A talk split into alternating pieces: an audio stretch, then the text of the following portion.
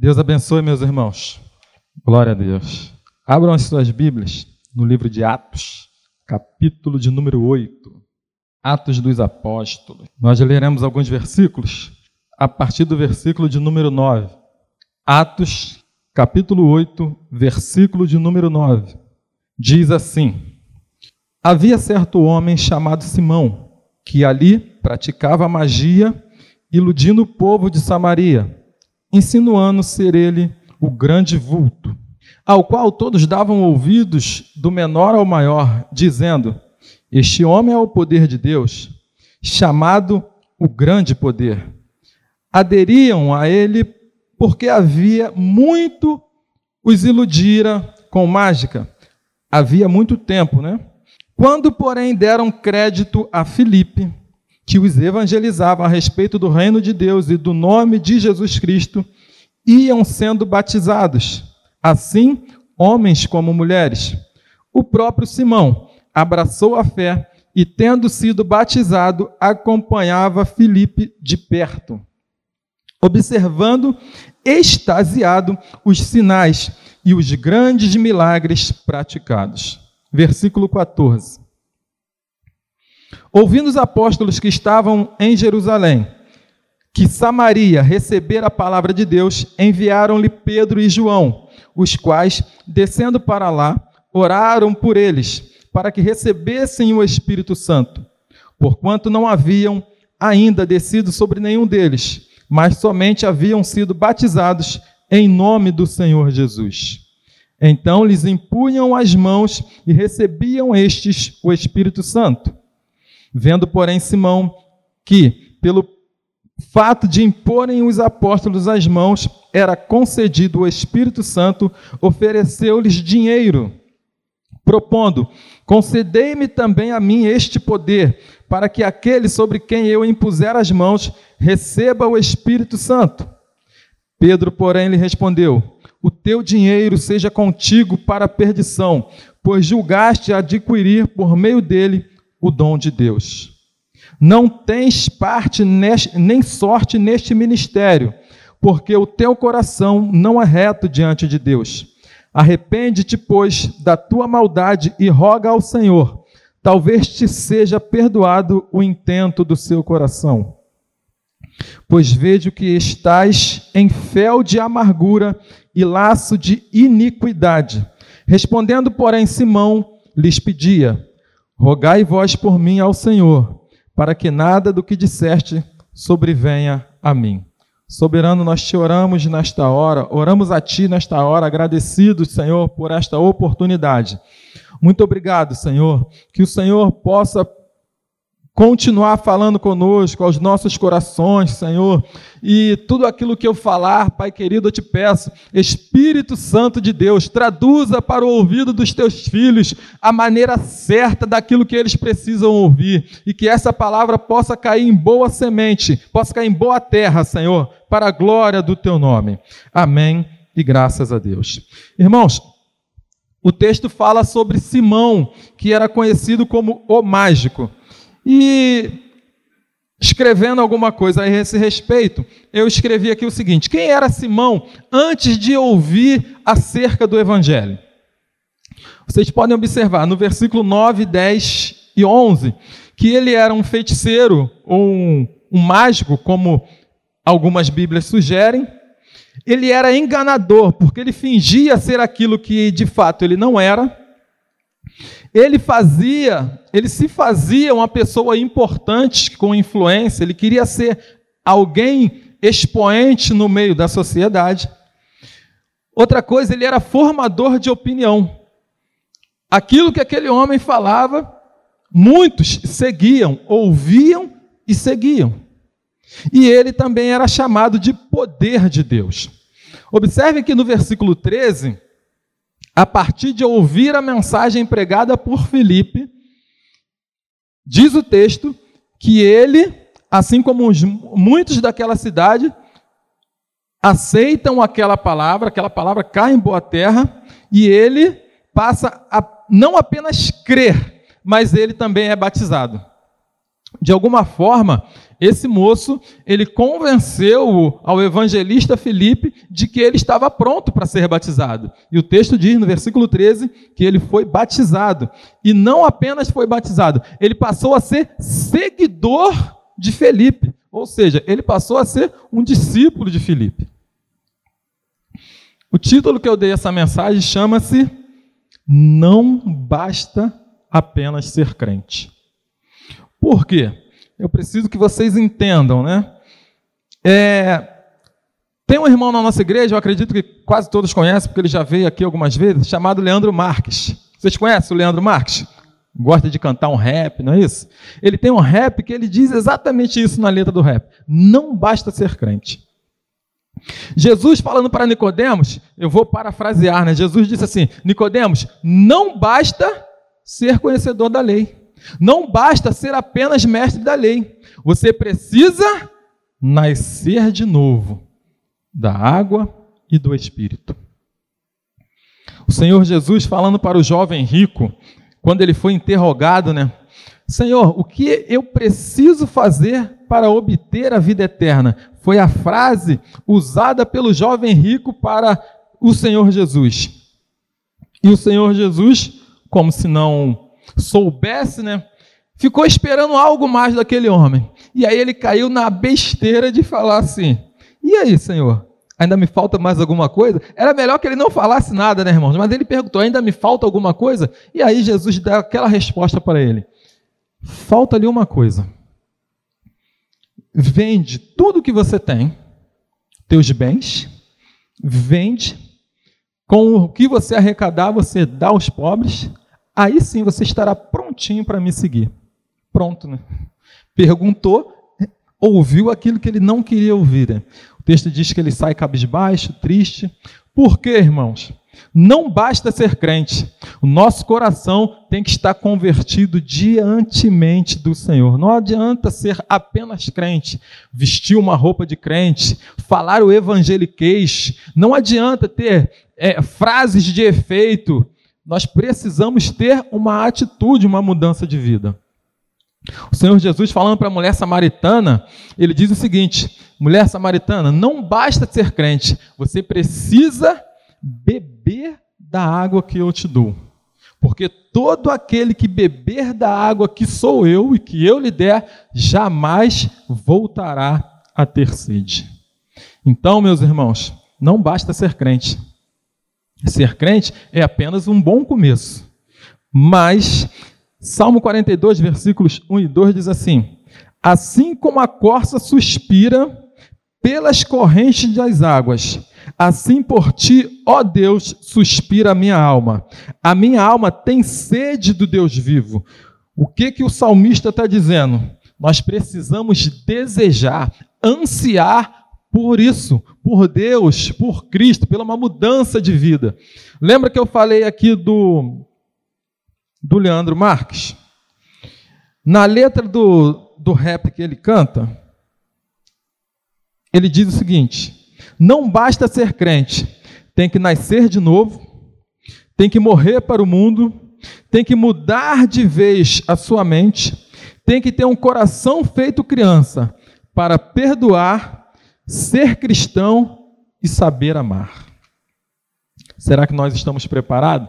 Simão, lá no versículo 18, nós podemos observar que ele queria muito mais aquilo que o evangelho pode lhe proporcionar do que verdadeiramente Deus. O pastor estava falando aqui sobre o IBM, falando a respeito dos neopentecostais, e, de certa forma, eu encaixo João, o, o Simão como um neopentecostal, pastor. É, ele queria muito mais ter do que ser. Ele estava muito mais preocupado com o efeito do que pela causa. A causa do evangelho é Cristo, irmãos. E o efeito? Possivelmente as coisas que o evangelho nos proporciona. Transformação de vida, vida nova, também nos proporciona, né, à medida que nós nos aproximamos dele, nos proporciona poder, que era o que esses homens estavam vivendo. Filipe estava vivendo isso, os apóstolos estavam vivendo isso, esse derramamento do Espírito Santo e através do Espírito Santo fazer sinais, maravilhas, prodígios. E a, ao perceber isso, à medida que Simão percebe isso, ele coloca o coração dele nessas coisas. Lembra que eu li como ele era antes de se converter ou antes de ter um encontro com a palavra? Ele se fazia uma pessoa importante. Talvez quando ele recebe a palavra e depois seguindo Felipe, vendo os sinais que Felipe fazia, vendo que a partir da imposição de mão dos apóstolos as coisas mudaram, os milagres aconteceram, a, o, o dom de línguas veio para um determinado grupo de pessoas. Ele pensou ser importante ele ter isso e ele pensou, óbvio, vou comprar. Como se pudéssemos comprar o, comprar o poder do Espírito Santo. Irmãos, muitas vezes, infelizmente, e eu louvo a Deus pela nossa igreja. Estávamos até orando pela liderança da nossa igreja, né? Como é bom, irmãos, saber que a nossa igreja tem uma escola bíblica dominical. Porque possivelmente é o primeiro passo para nós não sermos enganados. Observe uma igreja neopentecostal, nós não vamos aqui generalizar, mas muitas delas não têm escola bíblica dominical, porque é muito mais fácil de enganar o povo, assim como Simão fazia. Ele enganava o povo. Assim como muitas dessas igrejas dizem: ó, venha para cá que você não terá mais problema, venha para cá que a sua vida será com certeza transformada. Nós sabemos que o Evangelho transforma, irmãos, e transforma mesmo. Se o pastor fosse dar oportunidade para que você viesse aqui em cima hoje, dar o seu testemunho, com certeza você daria testemunhos de transformação de vida. Mas isso não quer dizer que nós teremos a nossa vida financeira transformada. Isso não quer dizer que todos nós seremos batizados com o Espírito Santo e teremos dons de operação de maravilhas, por exemplo. Não.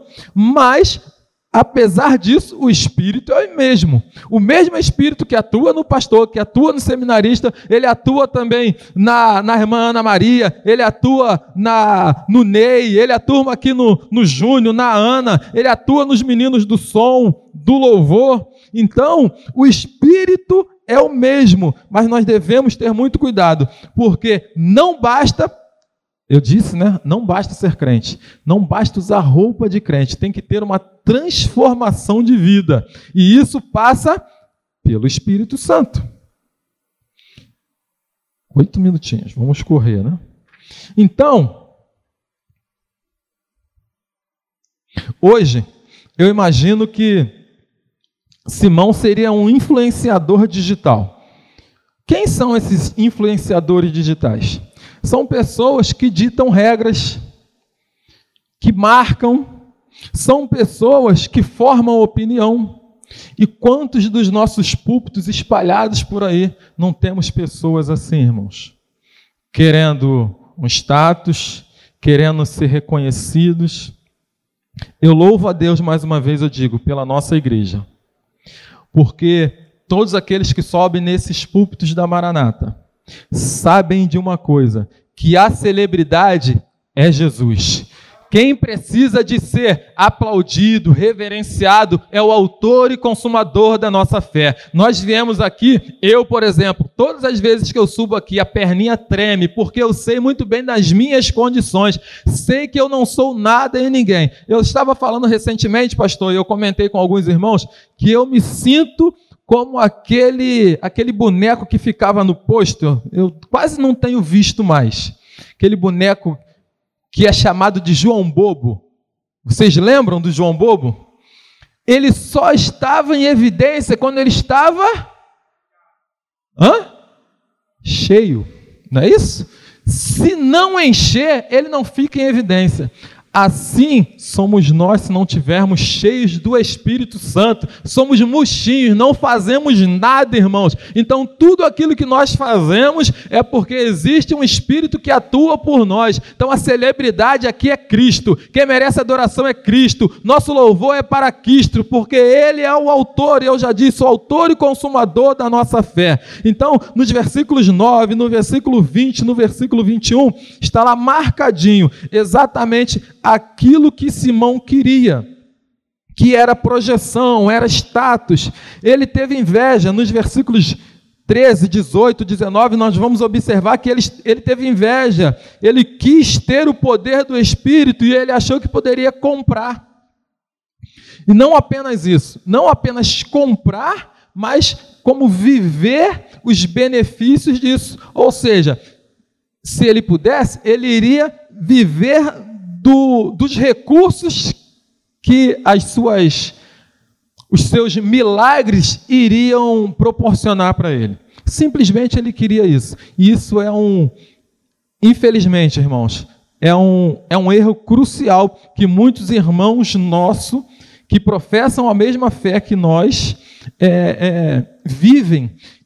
E eu torno a dizer, a maioria desse grupo são os neopentecostais buscam muito poder, muito poder e começam a fazer sinais, e os sinais eles realmente muitos deles são de Deus, mas usam isso para barganhar com o irmão, para barganhar com o outro, para lotar as suas as suas reuniões.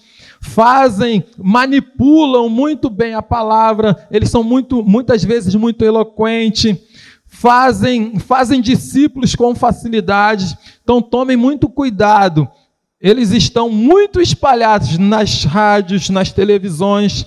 Então tomem cuidado. Busque a, a palavra genuína.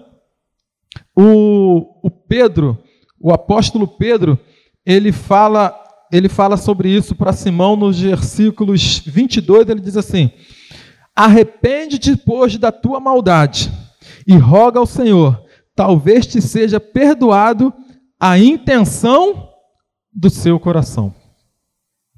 Então, irmãos, é, é uma palavra que eu deixo para a igreja, para que nós possamos refletir, né? Até onde nós temos sido crente de fato. Crente na essência da palavra. Eu não vou nem falar religioso, né, pastor? Pastor não gosta de ser comparado com religioso.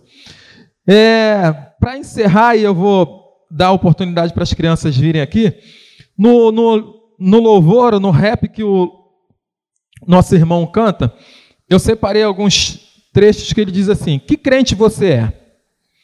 Que crente você é? X9, 171 ou está firmado na fé? Mas que crente você é?